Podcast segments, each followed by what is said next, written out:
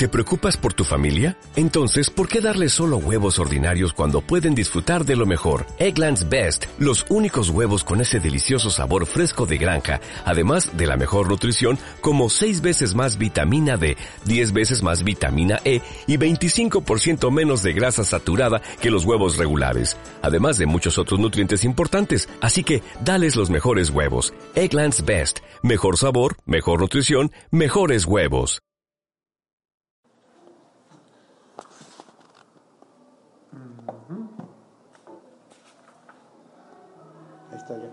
Les voy a decir, les voy a decir los 10 mandamientos porque mucha gente no sabe que en, e, que en esta prashá, la prashá de Yitro, se entregaron los 10 mandamientos.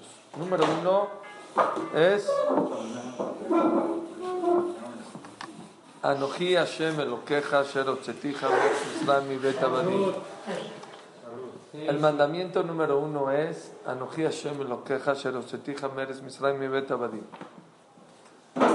La primera vez que habló a Barhu con el ser humano fue en esta ocasión directamente. Está escrito que todo el pueblo de Israel, eso es lo bonito de la religión judía, que la religión, la religión judía no fue que una persona se le apareció a no, todo un pueblo presenció claramente cuando Kaush Barhu habló con ellos directamente. Obviamente la Gemara dice que en el primer mandamiento los voló, ¡pum! Se murieron y revivieron. Cuando iba a hablar la segunda vez, dijeron a Moshe, ¿sabes qué? Mejor que te los diga y díctanos, porque ya, sí te creemos que es directamente de Dios. Pregunta Matitea Salomón, ¿para qué Akash Barhu hizo el milagro de matarlos, revivirlos y otra vez hablarles. ¿Qué, ¿Qué, necesidad? ¿Cuál es el motivo por el cual Hashem los mató y los revivió? Dejarlos vivitos, no les hables tan fuertes, no los mates, sino necesitas revivirlos. ¿Qué? Dios no hace milagros a lo tonto. Dice Ramatita algo impresionante. ¿Por qué? Hay otra pregunta. ¿Por qué Dios entregó la Torah? De, ¿Por qué no entregó la, la Torah de inmediato? Salieron de Egipto, dales la Torah de inmediato. ¿Por qué tardaron 49 días para que Dios le entregue la Torah a los Yudim en el desierto? ¿Por qué no de inmediato? ¿Por qué tanto tiempo? Para sacar a los que ya... Otra pregunta que les voy a hacer. ¿Para qué a saben que cada Yehudí salió de Egipto cargado con 80, según la Gemara, 80 burros cargados de oro, cada Yehudí, y según el Midrash, 90. 80 o 90 es mucho dinero. Y aparte, después, todos los egipcios que iban con sus joyas y fueron a perseguirlos, cuando el, mar se los tragó, dice los jamim que los escupió el mar para que psicológicamente cada yudí esté tranquilo, que ya se murió el opresor que lo estaba persiguiendo, justo el que lo hizo sufrir, si todavía vivía, porque después de muchas macot muchos se, se, habían muerto, lo escupió junto de él para que lo vea muerto. Para que el Yehudí esté tranquilo psicológicamente. ¿Eh? Otro milagro. Otro milagro. Y todas las joyas de todos los egipcios que se pusieron, otra vez hubo otro este, botín. Que, entonces, ¿para qué tanto dinero? ¿Qué necesidad de tanto dinero? ¿Para qué Hashem les dio tanto dinero? Entonces, Voy a empezar con, contestando la tercera pregunta. ¿Saben? Eso no es de inteligentes. El Pirkabot dice que el inteligente. ¿Ellos tenían ya para ambicionar dinero? No, no había que gastarlo. Eh, los, eh, muy buena pregunta. ¿Para qué tanto dinero si no había que gastarlo? un problema también. No había que gastarlo. Conozco mucha gente que no lo gasta y toda la vida trabaja por dinero. El dinero da poder, da seguridad, no, aunque no lo gastes. Dice Rabshah algo, dice Rabshah dos, dos contestaciones muy bonitas. Dice Rabshah, ah, les digo que no es de inteligentes lo que voy a hacer ahorita, porque el inteligente contesta primero la primera. Si tú te das cuenta, si te quieres dar cuenta, si en una entrevista están entrevistando a un presidente, a un artista, a un deportista, y le hacen una serie de preguntas, dice el Pirkabot, ¿cómo te puedes dar cuenta si es inteligente o tonto? el inteligente contesta primero la primera pregunta, luego la- segunda, luego la tercera. El tonto empieza al revés o, o- y en medio. bueno, bueno, yo ahora les voy a contestar como tonto. Voy a empezar con la tercera. ¿Por qué Dios les dio tanto dinero antes de matar Torah? Por dos cosas. Número uno, a Kadosh Barhu quiso mandar sacar a un pueblo, no nada más sacarlo, sacarlo contento. ¿De qué me sirve sacar un pueblo triste? Ok, ya nos liberaste Dios, ya no somos esclavos, pero ¿qué tenemos en la vida? Trabajamos, trabajamos, trabajamos y al final no nos quedamos con nada. Dios no quería eso. Dios quería que se vayan contentos, que se haga un pueblo feliz y contento. Y este es un mensaje para todos nosotros, ¿eh? que sepa que Akadosh Baruj que sepan que Akadosh Hu no quiere un pueblo, no nada más quiere un pueblo que reciba la Torah, quiere un pueblo feliz, contento, que goces, que estés contento. Hay quien dice, mañana voy a estar contento, mañana que ya cierre el negocio, mañana que ya case a mi hijo, mañana que me case, mañana... Y el mañana no llega. Muy bien, Señor. Te lo dice la experiencia. Muy bien. Eso es de Amalek. Etzeli lahem Amalek mahar. ¿Saben cuál es la filosofía de Amalek? Mañana. Mañana empieza a valorar lo que tienes. Hace poco les dije, el que no valora lo que tiene hoy, cuando lo tenga mañana tampoco lo va a valorar. Ese es Yetzerará. Empieza a valorar hoy lo que tienes. Espérate feliz hoy con lo que tienes. Y mucha gente, y ya les dije, Rafael Vital, y no voy a alargar el tema, pero porque yo hablar de otros temas, pero que sepan que una de las armas más poderosas que tiene el Yetzerará, y es la primera, es entristecer a la persona. Akadosh Baruj lo primero que quiso, que es que salgan felices, que salgan contentos. Saben que hay un, un, eh, catedrático que estudió filosofía de letras o no sé cómo se llama esa carrera, bueno, que investigó un goy, no un judío, un- una persona no judía que hizo investigación sobre los idiomas. Hizo una investigación muy este, interesante. ¿Cuál fue la investigación? Se dio cuenta que en varios idiomas se le llama lo mismo con varias palabras. Por ejemplo, vamos a decir que los esquimales en Alaska, el iglú, lo dicen de muchas maneras, en muchas palabras lo mismo. ¿Para qué? ¿Cuál es la razón? Y así vio que en varios idiomas, para decir lo mismo, vaso, haz de cuenta si dice vaso, se dice recipiente, de muchas palabras para lo mismo. ¿Para qué inventaron los idiomas varias palabras para lo mismo? ¿Me entendieron la pregunta? Y llegó una conclusión. La conclusión fue de que cuando para esa cultura, para ese país, para ese lugar, existe algo importante, no es suficiente una sola palabra. Por ejemplo, para los esquimales, iglú es muy importante, es su casa, es todo. Entonces, se dice iglú de muchas maneras. Se dio cuenta que en el judaísmo, en el hebreo, hay muchas maneras de cómo se le denomina la palabra alegría. Gila, Dizá, Hedva, Simcha, Rina. Hay muchas maneras. ¿Y cuál es la conclusión? ¿Por qué el judaísmo tiene tantas palabras para denominar a un solo concepto? Para que aprendas que para el judaísmo, como dijo Rabbi Jacobson, no es importante. Para el judaísmo la, la alegría no es importante, es esencial. Estuve pensando el día de hoy, ¿por qué tanto el tema de bitajón, confianza en Dios? ¿Por qué? Estuve pensando, ¿por qué? ¿Qué, quiere Dios con nosotros? Aparte que nos apoyemos en Él. Dios quiere que vivamos tranquilos, no en el Olam Abba. En el Olam Abba todo el mundo va a vivir tranquilo, en el mundo venidero. Hazeh, en este mundo que aprendas a vivir tranquilo aún en las situaciones y en el tsunami que hay en este mundo. Dios quiere que dentro de este tsunami tú vivas con tranquilidad, que vivas con alegría. Esa es la filosofía de la Torah. Así Akash Baruj quiere. Y por eso Akash Baruj nos dio mucho dinero.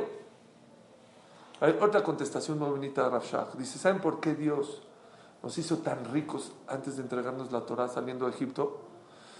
Porque si no nos hubiera hecho ricos, la gente que hubiera dicho, ¿sabes para quién es la Torah? Para los pobres, para los amolados, para los esclavos. Akash Barjú nos enseñó y nos dio riqueza para enseñarte. Claro que es para los pobres, pero también principalmente para los ricos. La Torah le enseña al rico a no ser soberbio, a repartir, a dar, a no ser egoísta. Le enseña que el dinero no es de él, que Dios le puede cambiar en segundos la vida. Amén. Y por eso Akash Barhu nos hizo ricos. Entonces cabe la pregunta, entonces, si Akash Barhu nos quiso hacer ricos y entregarnos la Torah, ok, danos la Torah de inmediato. ¿Por qué no nos diste la Torah de inmediato, Dios? No estábamos listos. El pueblo de Israel cuando salió de Egipto estuvo en 49 grados de impureza. ¿Cuánto es 49? La verdad yo no sé. Les voy a decir lo que dice el Arizal que si el pueblo judío hubiera llegado a 50, no hubiéramos salido de Egipto. de tan impuros. No hubiéramos podido salir de Egipto de tanta impureza. Pero no habíamos dicho en una clase que, que, cuando salieron de Egipto es cuando mejor categoría teníamos también. Cuando cruzaron el mar, subieron de nivel y matan Torah, ese es el nivel más grande. Muy bien, es lo que voy a llegar, espérame. ¿Escucharon? Pero antes de salir de Egipto estábamos en el nivel 49 de impureza. Pero a ver, tengo una pregunta. Fuiste esclavo no sé cuánto tiempo. Oye, ya me están liberando, qué padre. Sí. Esto es una extra, o sea, o sea, con la libertad yo creo que ya era suficiente. En el momento sí. Sí. Al primero, pero al segundo día dice, ok, ya soy libre. ¿Y ahora, ¿y ahora qué? No había comida, no había agua. No, había, nada. ¿De qué quiero? De que no tengo nada. Como la Shoah, ah, salieron. Así, y luego bueno, pues tuvieron que buscarle. Veo un dato durísimo de la Shoah. De Ravlau, vino Ravlau a México. Lo escuché, cómo se la perdieron, cómo no fueron a escuchar un personaje. un rabino de 84 años que llora a la mitad de la, del impresionante, de una manera de hablar impresionante. ¿Conoce su historia? Sí, claro.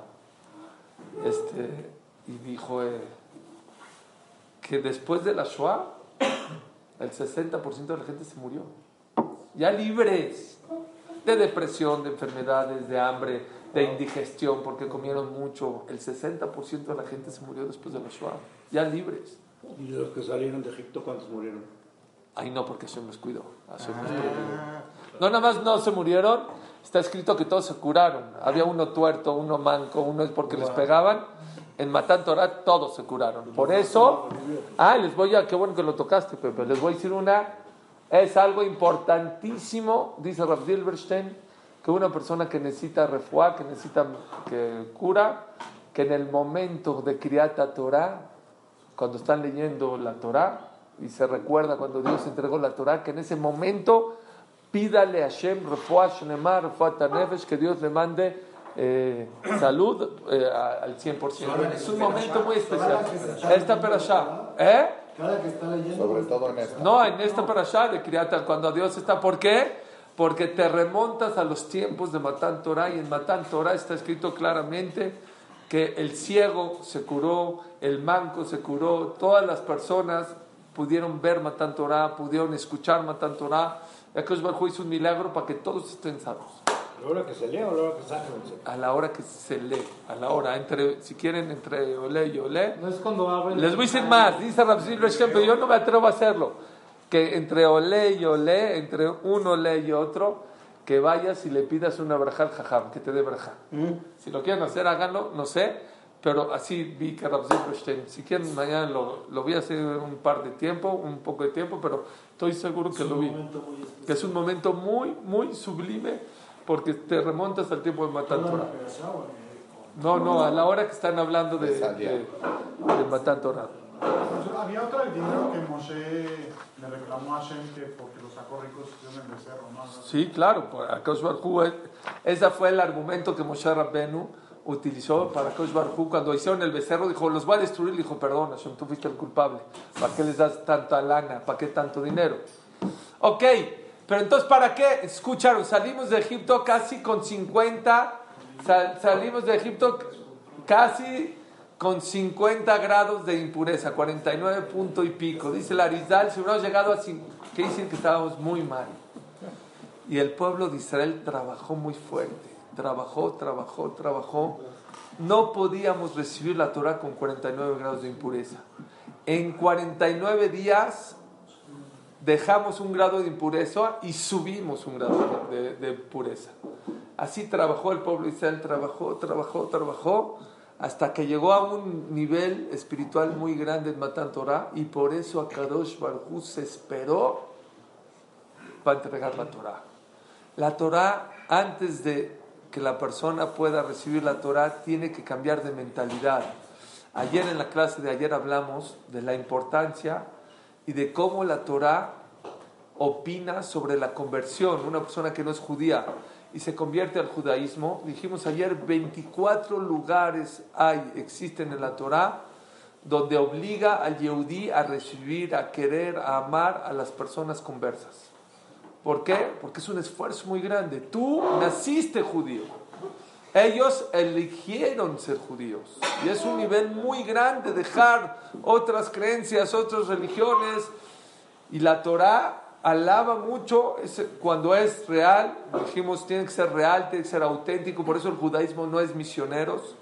No vamos a convencer porque no queremos convencer a nadie. Tienen que estar ellos convencidos a acercarse. Pero aquella persona que se convierte, como Itro, que fue un converso, ¿cómo? Fue el suegro de Moshe Rabbeinu, fue una persona muy importante en el judaísmo. para allá su nombre. Hay una perashá, no hay una perashá que se llama Abraham, no hay una perashá que se llama Isaac, no hay una perashá que se llama Jacob, no hay una perashá que se llama Moshe, ya existe una perashá que se llama Itro. También hay uno que se llama Korah. Korah, pero ahí es por otro motivo, para que se quede de símbolo el ejemplo de Korah. Pero aquí es, por ejemplo, al revés, positivo, de que Itro era idólatra muy grande y dejó todo.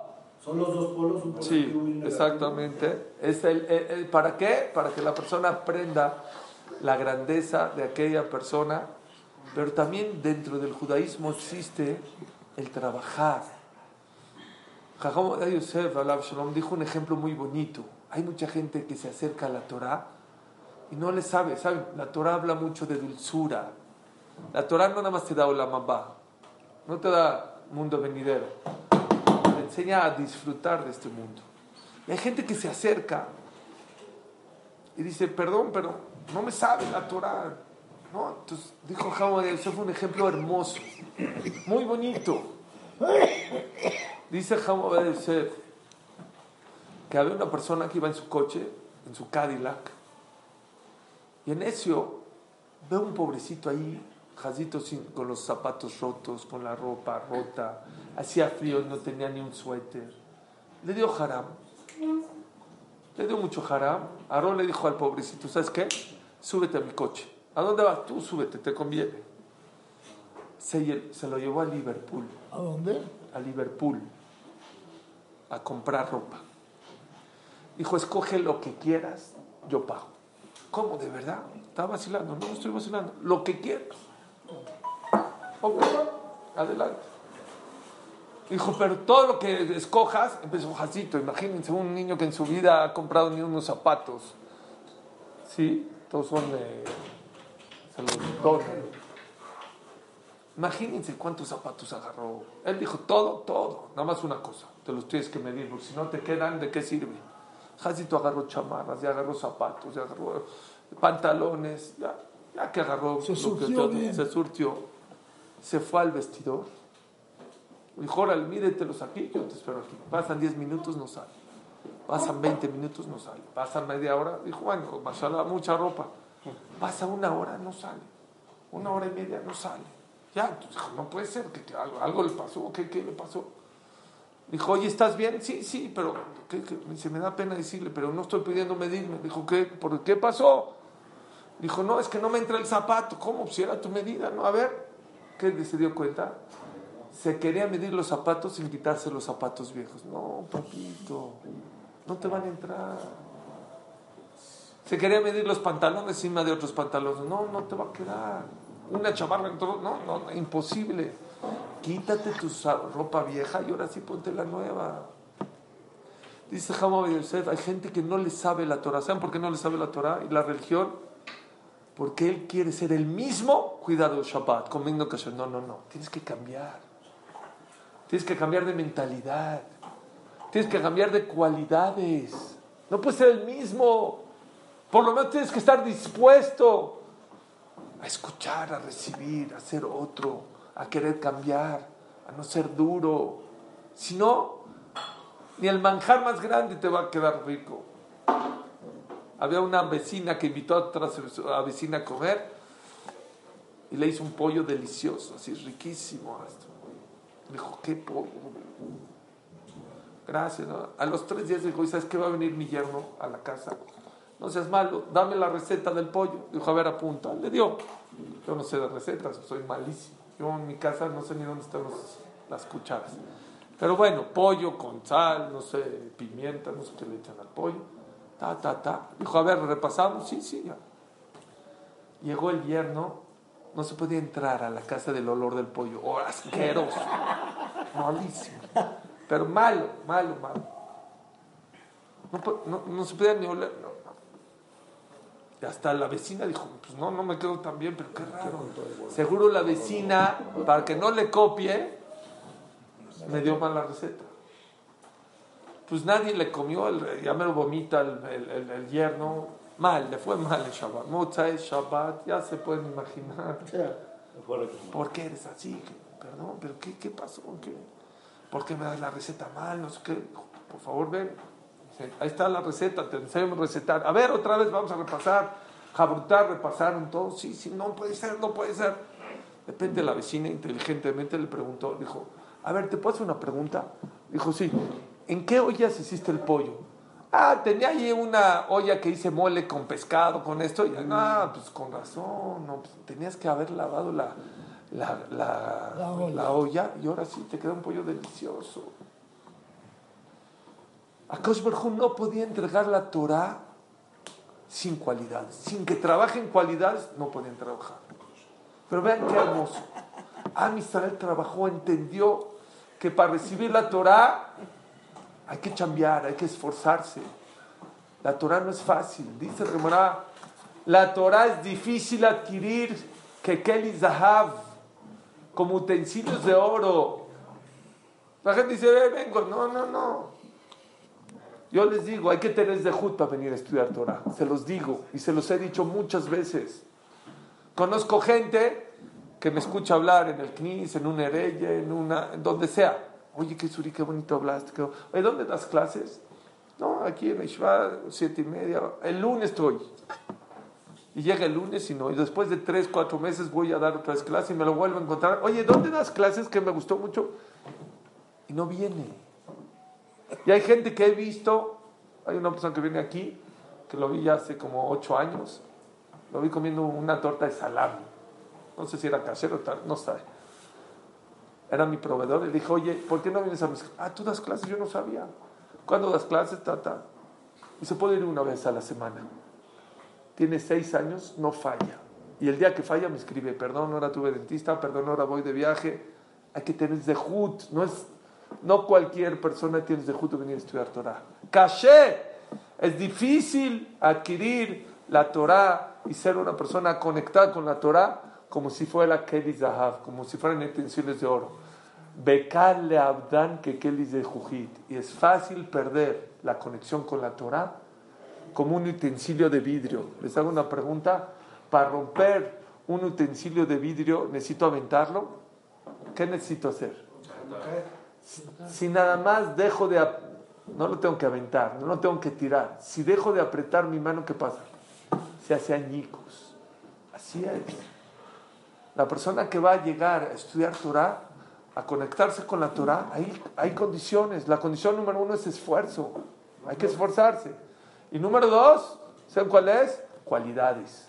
No puede ser el mismo cuando llegas a estudiar Torah, tienes que quitar tus cualidades, tienes que quitar las ropas viejas, porque si no la Torah no te va a saber a nada, te puede saber hasta fea la Torah. Y por eso el pueblo de Israel, Hashem no le pudo entregar la Torah de inmediato. Se esperó 49 días que trabajaron, y esto es lo más hermoso. ¿Saben por qué Akash Barjú los mató? en, la primer, en el primer mandamiento, cuando Dios habló, ¡pum!, de la potencia, los voló y los mató y los revivió. ¿Para qué los mato si los revives? Dice Nasitiado Salmon, de la Yeshiva de Hashem Yarichamam, Shnotav, el. Gente como esa necesitamos en el mundo. Dijo hermoso, dulce. ¿Sabes por qué? Dice la Gemara, Bene Israel, el pueblo de Israel, ¿quieres ver la, cara, la naturaleza? Así dice la Gemara. La naturaleza de un Yehudí, ¿saben cuál es? Rahman, es piadoso. Baishan, es penoso. Gomel Hasadim, y por naturaleza hace favores a los demás. Son tres características que naces con ellas. ¿Oyeron? Naces piadoso, naces bondadoso y naces penosito, penoso. esas tres cualidades ya vienen de agencia, como dicen aquí, desde que naces. Dice Ramatiteau, ¿por qué? ¿Por qué? ¿Saben cuándo nos las ganamos?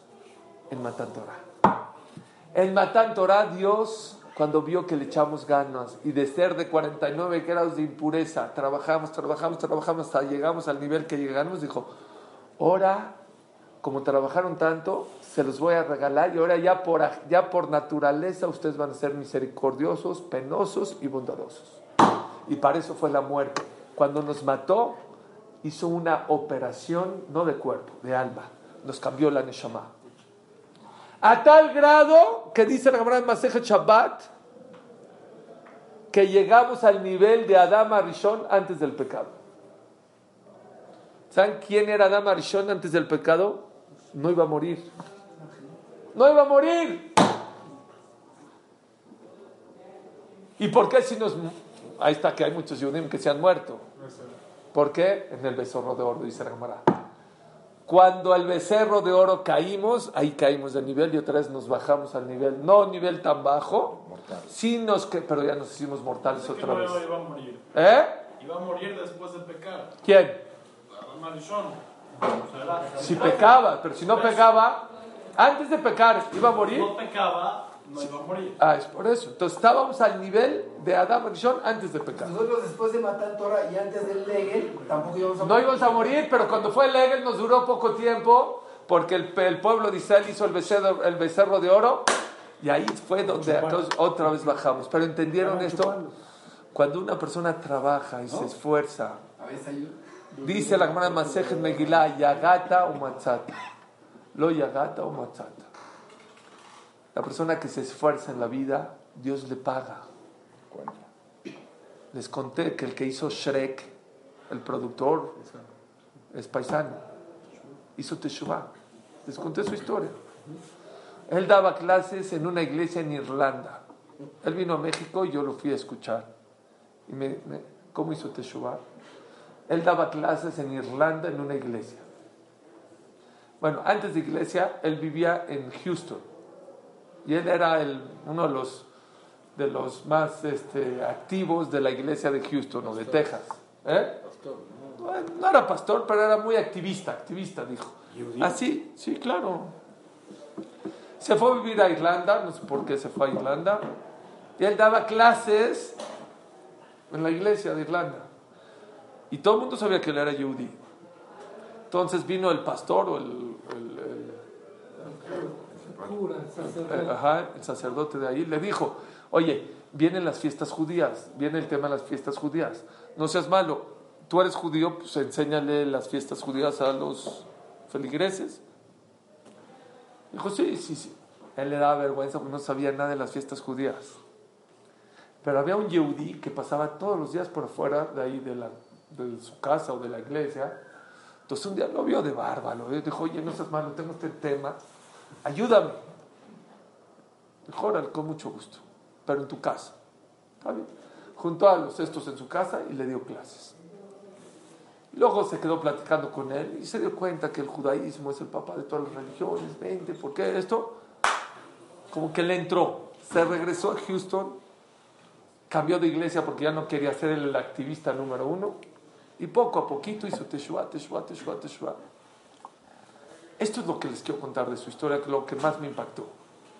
Contó, en, ah, contó que de Shabbat, que él no tenía trabajo y él cuando se casó con su esposa recibió sobre ellos este, cuidar Shabbat y en eso viene su abogado y le dice, te han contratado para que seas el director de animación, creo, o productivo de Shrek, de la película Shrek, con el famoso cineasta. Sí, dijo, no, no me digas, guau, guau. Dijo, nada más te digo una cosa, estas son las cláusulas, tienes que ir los sábados a trabajar. No, sábado, mira cómo el es canijo, ¿eh? Dijo a su esposa, oye, oye, vamos a hacer una cosa, acabo con Shrek y luego empiezo a cuidar Shabbat. Dijo, no, no. Dijo, es que mira, no, no tenía trabajo. Dijo, ahí está, ya me están contratando, millonario. Dijo, quedamos, quedamos. Le manejó con el licenciado ya en Estados Unidos que no puede trabajar en Shabbat y dijo, y si rescinde el contrato es racismo, porque no, que se no sé que le sacó una cláusula, lo contrató. Ya hay cuenta de cómo llegaba en Hollywood, dice, después del productor, al que más tienes que respetar es al chef. El chef de ahí de Hollywood, al que y que el chef se enojaba que no comían, dijo, y nunca le decía por qué no quería comer, que no sé qué, hasta que le dijo un día, mira, soy Yehudi, como kasher. Él era Yehudi, el chef. Dijo, ah, por eso no comes, a ver, de este. empezó a dar kasher. Dice que estudió, empezó a estudiar Gemara. Dijo, pero cuando me empezaron a hablar de Shabbat, así dijo, estas palabras nunca se me van a olvidar. Es como, le dijo a su rabino, al que le enseña, dijo, es como si me estás pidiendo irme en bicicleta de California a China. Aunque me digas que tengo que ir, no, a ver, vete en bicicleta, ¿se puede? Dijo, yo Shabbat no puedo. No hay manera. Nos dijo aquí en el auditorio de la Monte Sinai, señores, les quiero una cosa, jóvenes, dijo, jóvenes, ya cuido Shabbat. Y les voy a explicar cómo. Tú haz tu máximo. Cuando haces tu máximo, Dios te ayuda. Tú empieza.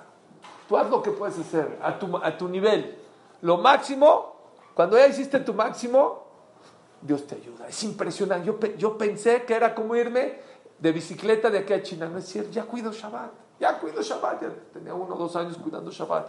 Ya estudio Gemara con mi hijo. ¿Quién fue? El productor de Shrek.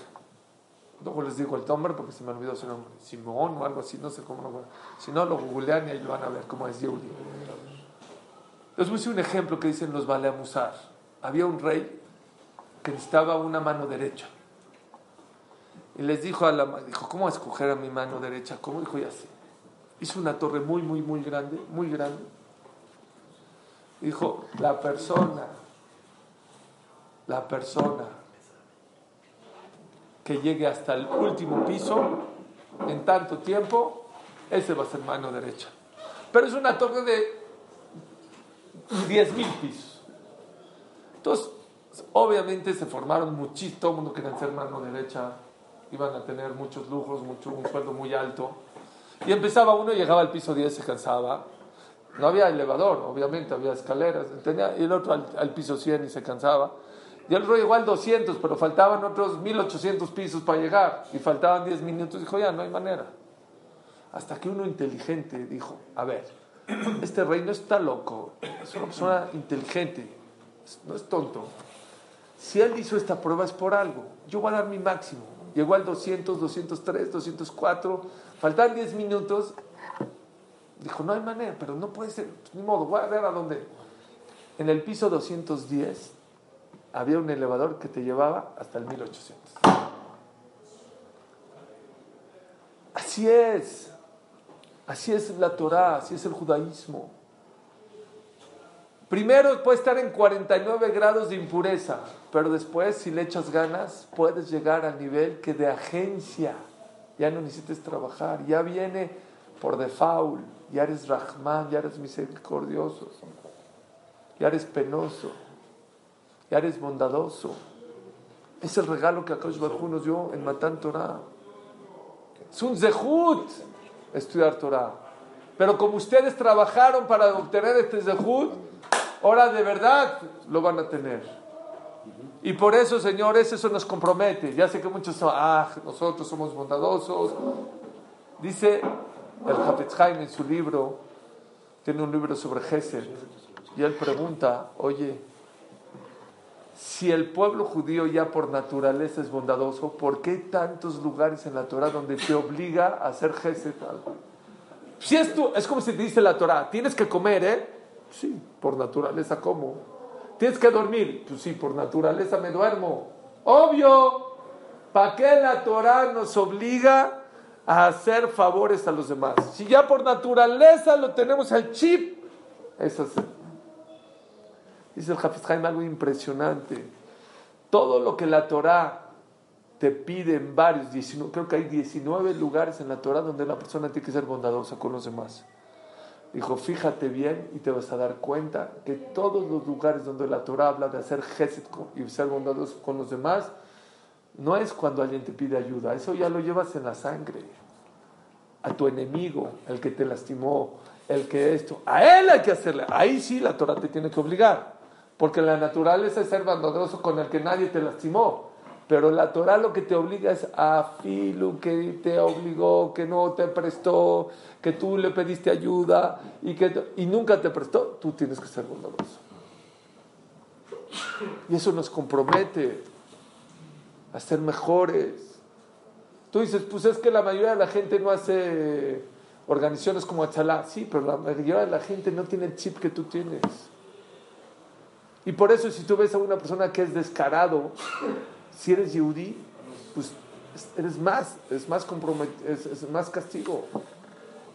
¿Por qué? Porque tú tu naturaleza es no ser descarado, no ser gritón, ser penoso, ser chanúa, ser recatado. La gente no entiende. Es lo que quiero que aprendamos de esta clase. Dos cosas. Número uno, que el que quiere Torah cuesta. Porque la Torah es una categoría, es un nivel, es un privilegio, es un zehut.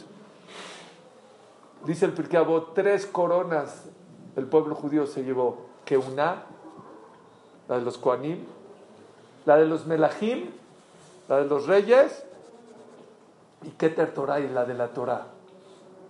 Es una corona la Torah. Dice los Koanim, solo el que es Kohen se la puede llevar. La de los reyes, solo los de la tribu de Yehudá, no cualquiera puede ser rey. Keter Torah está ahí, el que quiera que la agarre, pero hay que agarrarla. No te la van a poner, tú tienes que ir por ella. Dice la verdad, ¿cuál es la más grande de todas? ¿Por qué? Que una, creo que hay, no sé, tres, cuatro condiciones para... Pero no, dice la, la corona de la que una, con tres condiciones que tengas, ya es suficiente. Ya saben como la del Cohen. A veces conté, vino un Cohen al Knis y le dijo, no, perdón, llegó una persona con un jajam, dijo, jajam, déjeme hacer Kohanim, no sea malo, por favor. Dijo, no, no, no, no, no, por favor, por favor, por favor, no, no. Dijo, no, no, perdón, no, no cualquiera puede ser Kohanim, perdóname, no, es que es Kipur, por favor, yo nunca vengo, yo ahora quiero ser Kohanim. No, no puedes, ya, no cualquiera puede ser Kohanim. Él dijo, dijo, ah, bueno, qué lástima. Dice, ¿por qué qué lástima? No, si me hubiera dejado hacer Koanim le iba a dar un millón de dólares. A ver, espérate, espérate, espérate. Ahora vamos a arreglar las cosas. ¿Por qué quieres ser Koanim? Dijo, es que mi papá era Cohen, mi abuelito era Cohen, y yo me acuerdo que ellos hacían Koanim en Kippur. Yo también. Dice, bueno, dame dos millones y ya la arreglamos. Koanim es fácil, dos, tres condiciones, que tu papá sea Cohen y eres Cohen. Rey, a lo mejor necesitas seis condiciones. Dice la Gemara en Pirkei 49 condiciones para que la persona pueda adquirir la Torah. Hay gente que estudia Torah. Pero para adquirir la Torah, dice el, el Pirkei 49 condiciones. Es la más cara de todas. Porque adquirir es cumplir. No es cumplir nada más. Es que sea parte de ti. Había hay, hay, hay gente, les, voy a decir por un ejemplo, por ejemplo, ¿quién sabe más tu saldo? ¿Tu ejecutivo de cuenta del banco o tú? Él sabe mejor que tú tus movimientos, pero ¿de quién es la cuenta? No es de él. El saber Torah no es tuya. Hay mucha gente que sabe mucha Torah, pero no es de él. adquirir para que sea parte de, de ti, hay que estudiarla con alegría, con esfuerzo. Hay que compartirla. Hay muchas condiciones. Ahí el Pirkei trae 49 condiciones para adquirir la Torah. Y, el- ¿eh? y dice la Torah, dice la Torah, eso es lo que tenemos que aprender. Mucha gente piensa cuando Eliezer se casó con, eh, trajo a Rivka con, con, con Isaac, le puso dos brazaletes. Dice Rashi, ¿cuánto pesaban los brazaletes? Cinco kilos, haz de cuenta cada uno. Dice Rashi, en recuerdo a los diez mandamientos. ¿Qué tiene que ver? ¿Qué tiene que ver los diez mandamientos? Cinco y cinco y diez para el Hamse. ¿Qué tiene que ver? Dicen algo precioso. Dicen que Eliezer le dijo a Rivka, Rivka, ahorita vas a ir a la casa de Abraham y de Isaac. Casa de Abraham y Isaac es una casa de Torah. Una casa de Torah son cadenas. Aquí no puedes ir, aquí no puedes comer, aquí no puedes ver, aquí no puedes hablar, pero que sepas que son cadenas de oro, son brazaletes. ¿Conocen una mujer que le regalen un brazalete de oro y diga, yo no soy perro, a mí no me des cadena? No, por favor. Hay de cadenas a cadenas. Hay gente que piensa que la Torah son cadenas de grilletes de, de presos, como la pantera rosa, que con el grillete hay gente que piensa que es las Black Bears y se equivocan. Y les voy a decir la verdad, no la más la gente de afuera. Muchas veces, y lo hemos hablado acá, nosotros mismos no sabemos el valor que tiene la Torah. No sabemos el zejú tan grande que tenemos de, de que podemos cumplir la Torah. La filosofía de cómo se aplica, cómo te lleva en todos los aspectos de la vida, desde que naces hasta que te vas. Desde el Brit Milá hasta el Abelut, hasta la boda, hasta cómo comer, hasta cómo comerciar, hasta cómo casarse, cómo tener hijos. Todo, la Torah abarca todo. Aparte, el Olama va eso ni que hablar. Pero necesitamos cambiar ese chip. Que la Torah es un zehut tenerla. Y hay que trabajar por ella. Y aquella persona que trabaja, a Kosh Baruj le paga. Es el pagador número uno. Sí, Beneisel 49 días tuvo que chambear, pero después viene de agencia ya. Por naturaleza nos convertimos en Rahmanim. Amén, amén.